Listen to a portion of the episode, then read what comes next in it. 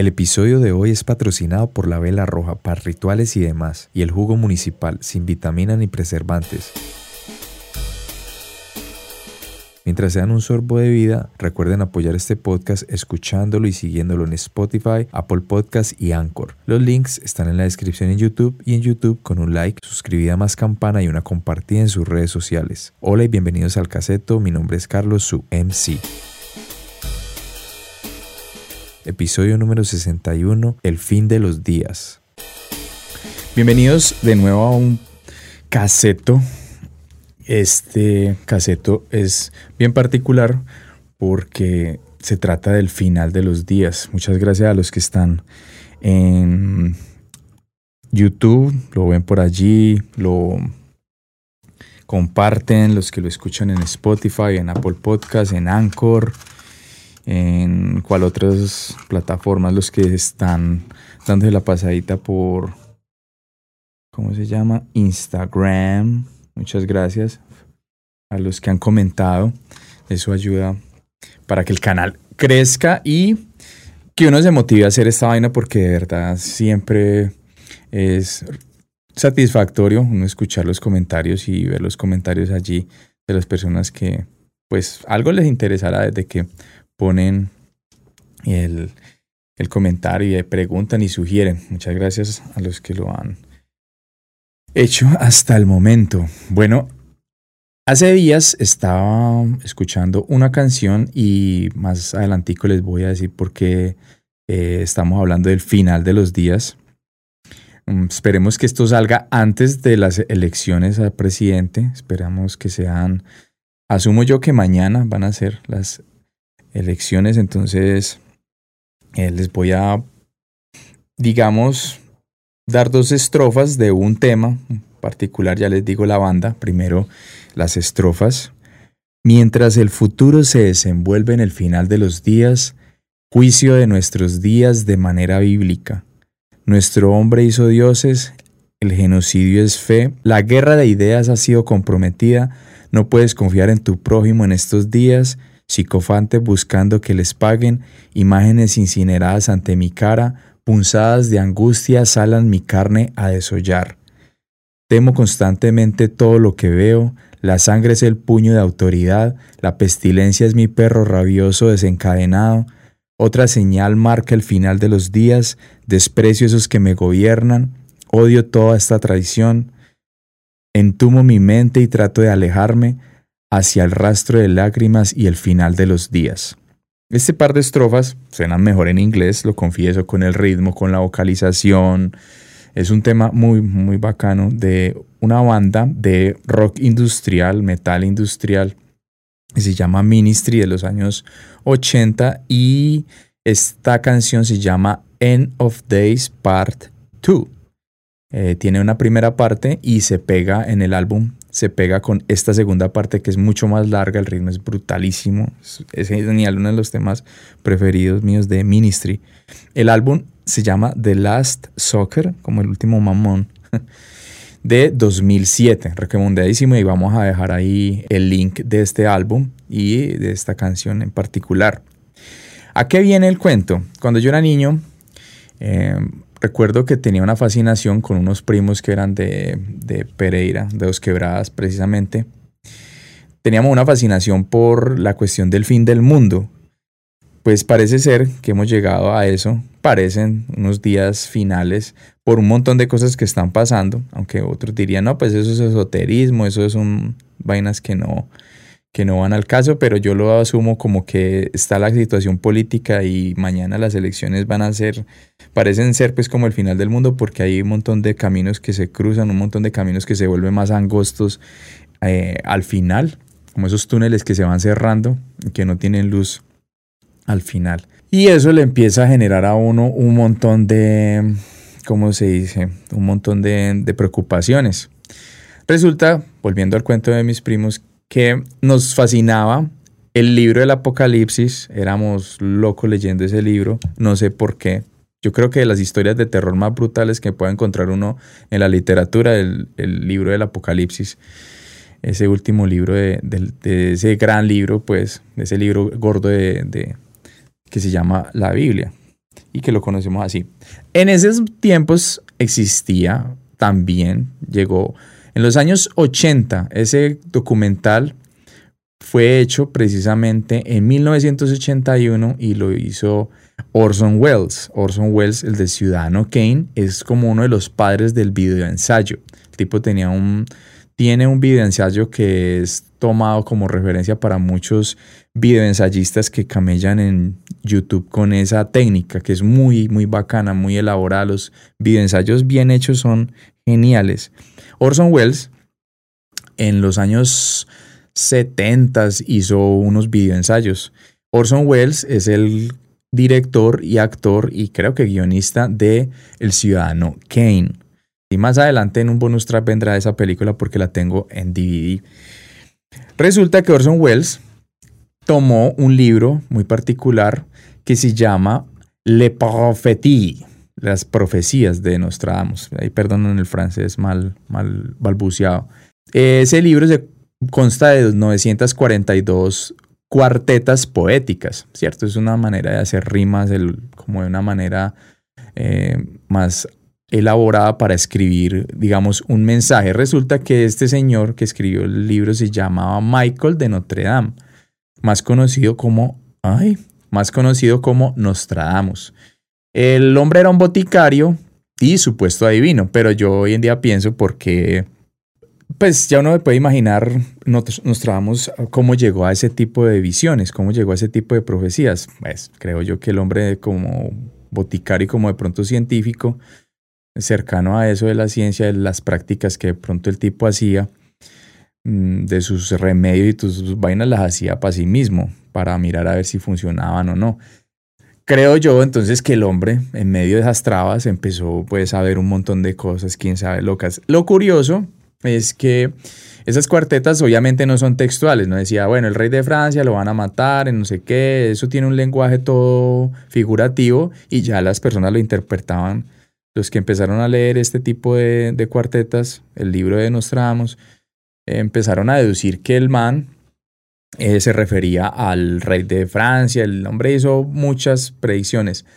Volviendo a Orson Welles, Orson Welles leyendo este libro le pareció súper interesante y el hombre hizo un, una película documental, lo que uno puede conocer como un docudrama, donde hay actuaciones, pero basado en hechos, pues, digamos, reales o basado en las cuartetas del man. Resulta pues que dentro de ese video, que fue entre esa película, eh, está, digamos, la la, profecía de la Revolución Francesa, la ejecución de Luis XVI, la independencia de los Estados Unidos, el asesinato de John F. Kennedy y Robert F. Kennedy, el, duque de Windsor y Wally Simpson. Bueno, los Simpson de pronto tenían ahí como escritora a Nostradamus. El duque, el asesinato de Abraham Lincoln, el Napoleón como el primer anticristo, el segundo anticristo Adolfo Hitler, don Adolfo, Luis Pasteur y sus descubrimientos, Francisco Franco, el dictador español, Benito Mussolini y el fascismo o el fascismo en Italia y la bomba atómica.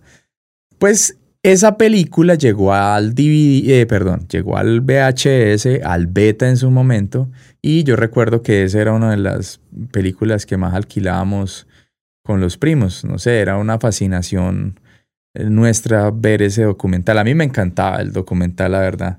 Está en YouTube, voy a dejar el link ahí para que lo pillen. Pensar uno que el mundo se puede acabar de un tajo por una predicción, una vaina así.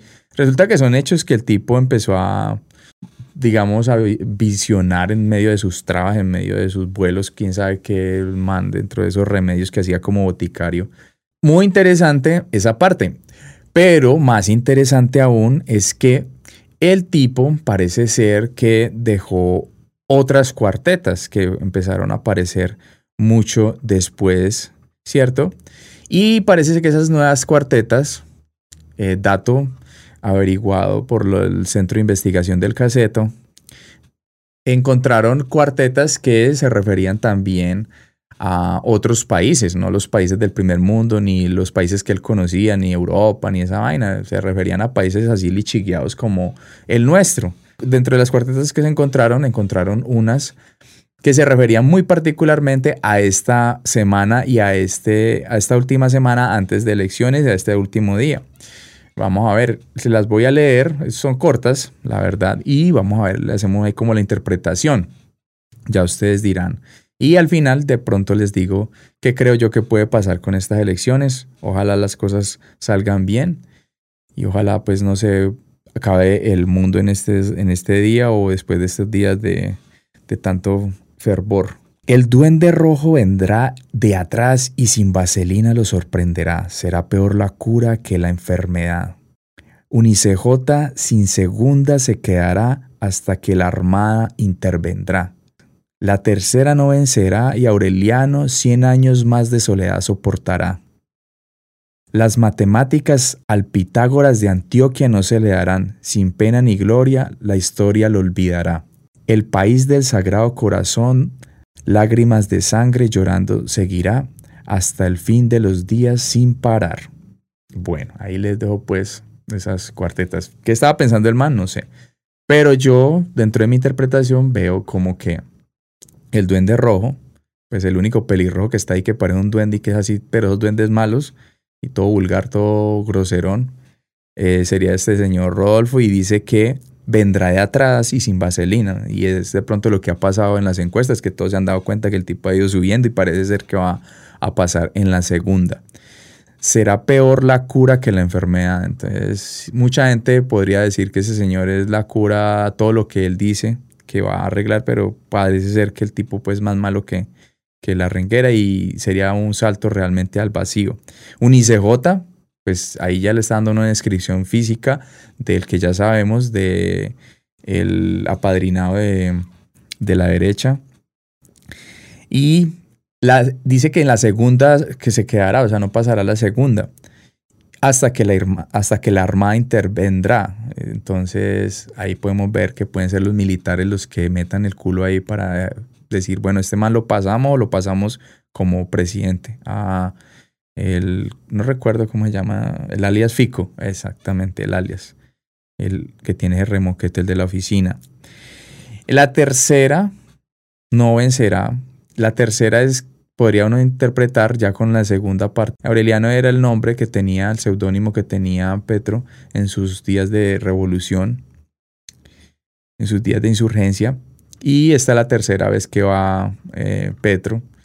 Y parece ser pues que en la segunda no se le pueda dar la vuelta al hombre. Las matemáticas al Pitágoras, entonces de Antioquia, que sería el profesor que es matemático, pues digo yo, en últimas es el que queda en la carrera pues que sin pena ni gloria va a pasar ahí a la historia. Y el país seguirá así, seguirá en medio de este dolor y este llanto. ¿Qué creo yo que va a pasar? Y pues no sé, es poquito fatico, me perdonan los que creen ciegamente en que Petro pueda pasar, pero es un vaticinio que hago yo para la segunda vuelta. Creería que mm, la cosa se le va a complicar al man, porque no sé, pienso que los votos que tiene Petro los tiene, son de él. No veo quién, y por favor, si alguno de ustedes, los que escuchen esto y le pongan atención, tiene como una teoría de quiénes, qué otros votos pueden ir en segunda para Petro, sería interesante. Pero si lo ponemos a rajatabla de los otros tres candidatos, ninguno de esos votos va. Supongamos que el, en el panorama que se ve hasta ahora, que pase Fico, el alias Fico, ese señor, la gente que vota por, por Fajardo se va a ir directamente con él porque ya Fajardo ha expresado hasta el cansancio que, que no la va con Petro ni a bala. Parece que tiene más simpatías por Fico en entrevistas que ha dado y todo, que dice pues no sé qué y que lo respete y que un man bacán, pero que no va. Pero a Petro sí lo descalifica totalmente. Entonces los votos de Fajardo no van para allá. Los votos de ese señor Rodolfo, a no ser de que los endose, no creo, porque también ha dicho, ya le ha tirado feo, aunque la política es cambiante y para segunda vuelta pueden cambiar las cosas. Pero es como el panorama va y lo que han hablado en la primera vuelta, ese señor Rodolfo tampoco. Entonces, ¿qué es el que tendría más fuerza entre Rodolfo y, eh, y Fajardo? Creería yo que sus votos se irían para Fico.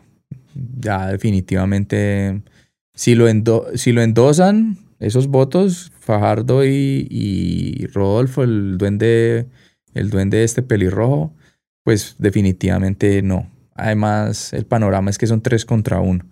Y en el caso que ese señor em, pase a segunda vuelta, que una sorpresa y este señor se cuela en la segunda vuelta el personaje, el duende, el duende maléfico. Donde ese señor se cuele, ahí sí definitivamente mm, ya dese por perdida la, presidencia para Petro en este caso, porque los eh, seguidores de Fico, bueno, y se volvería un mierdero esto, quién sabe si uno no puede ni siquiera Nostradamus pudo mm, vaticinar esta situación. Eh, pero viéndolo así, el tipo ganaría, en segunda le ganaría porque los uribistas, supongamos que la gente se calma y diga, sí, la segunda vuelta va Rodolfo con Petro.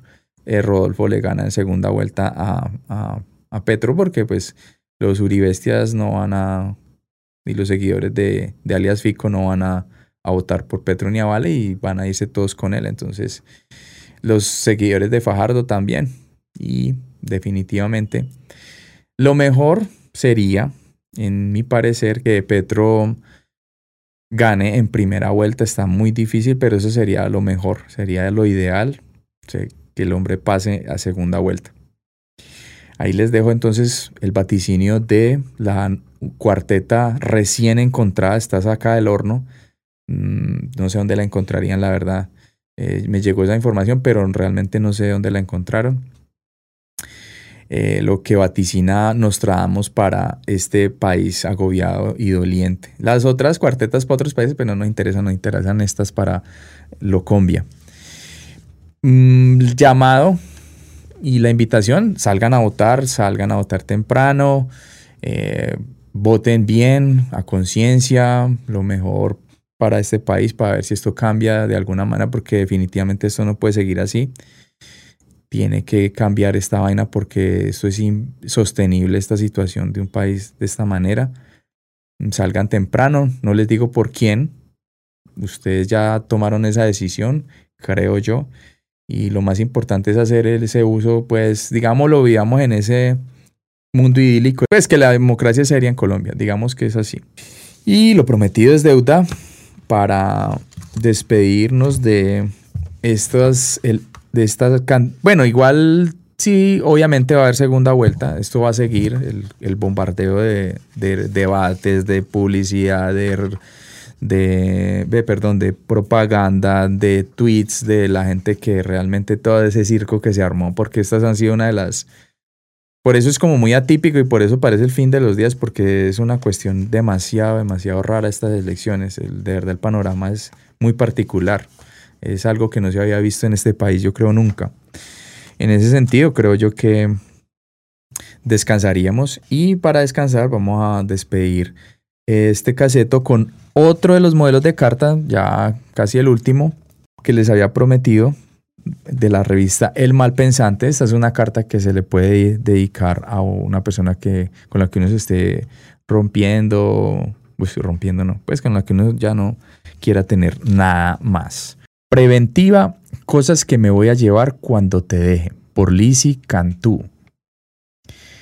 Abro comillas. Un día voy a irme, cerraré la puerta tras de mí y en homenaje al día de diciembre en que me propusiste matrimonio, vendrán conmigo solo 28 cosas. La maleta fina, esa a la que no se le atoran las llantitas, tu sonrisa más íntima, el cargador de tu teléfono celular, la licuadora más cara del mundo, el único de nuestros hijos que se parezca a ti, la llave del candado de las bicicletas, pero no las bicicletas, el cariño de tu madre, los cordones de tus zapatos, el desorden de la sala que me corresponde, la vista al mar, el papelito que evita que el escritorio se bambolee cuando escribes, las baterías de todos los controles de la casa, mi impuntualidad, la chaira con la con la que afilas los cuchillos, las mañanas de domingo, las discusiones ruidosas a las 2 de la mañana, el espiral de cada una de las libretas de apuntes, las libretas te las dejo. Te dejaré el silencio, mi ropa sucia, el pelo que se junta en el desagüe, la cafetera malograda, las cartas de amor que otros me escribieron, Te quedarás con los lunes, los resfriados, la copa de vino quiñada que nunca devolvimos en la tienda, conmigo se irá tu olor, las marcas de tus labios en mi cuello, la memoria de la primera tarde que compartimos un cigarro. Voy a marcharme solo si consigo llevarme el modo que tienes de despeinarte cuando estás despierto hasta que amanece. Las páginas subrayadas de tus libros, cada una de las calles donde me besaste, la receta de todos los platos que has cocinado, el hueco que tienes en el diente que te quebraste a los 18 años, esa canción que escuchamos todas las mañanas, la promesa de que no vas a querer a nadie más que a mí, voy a quedarme con tus ojos, será ese día y no otro cuando por fin me decía abandonarte. Lizzie Cantú, México 1979, actualmente es editora de la revista adjunta Etiqueta Negra. Muy bacana la carta y se las dejo pues para que se la dediquen a una pareja con la que ustedes realmente no se quieren eh, eh, separar. Eso es una carta como preventiva, digamos, de preaviso. Bueno, me voy si esto pasa. Muchas gracias a los que estuvieron en este caseto. De nuevo, muy queridos ustedes, de verdad, por verlo, por escucharlo. A los 3, 4, 20, los que le den reproducción, recuerden compartirlo, darle like. Muchas gracias de nuevo y nos vemos en un próximo caseto. Si llegaron hasta esta parte del episodio, de nuevo mil y mil gracias por haber escuchado el cassette. Hasta el próximo capítulo.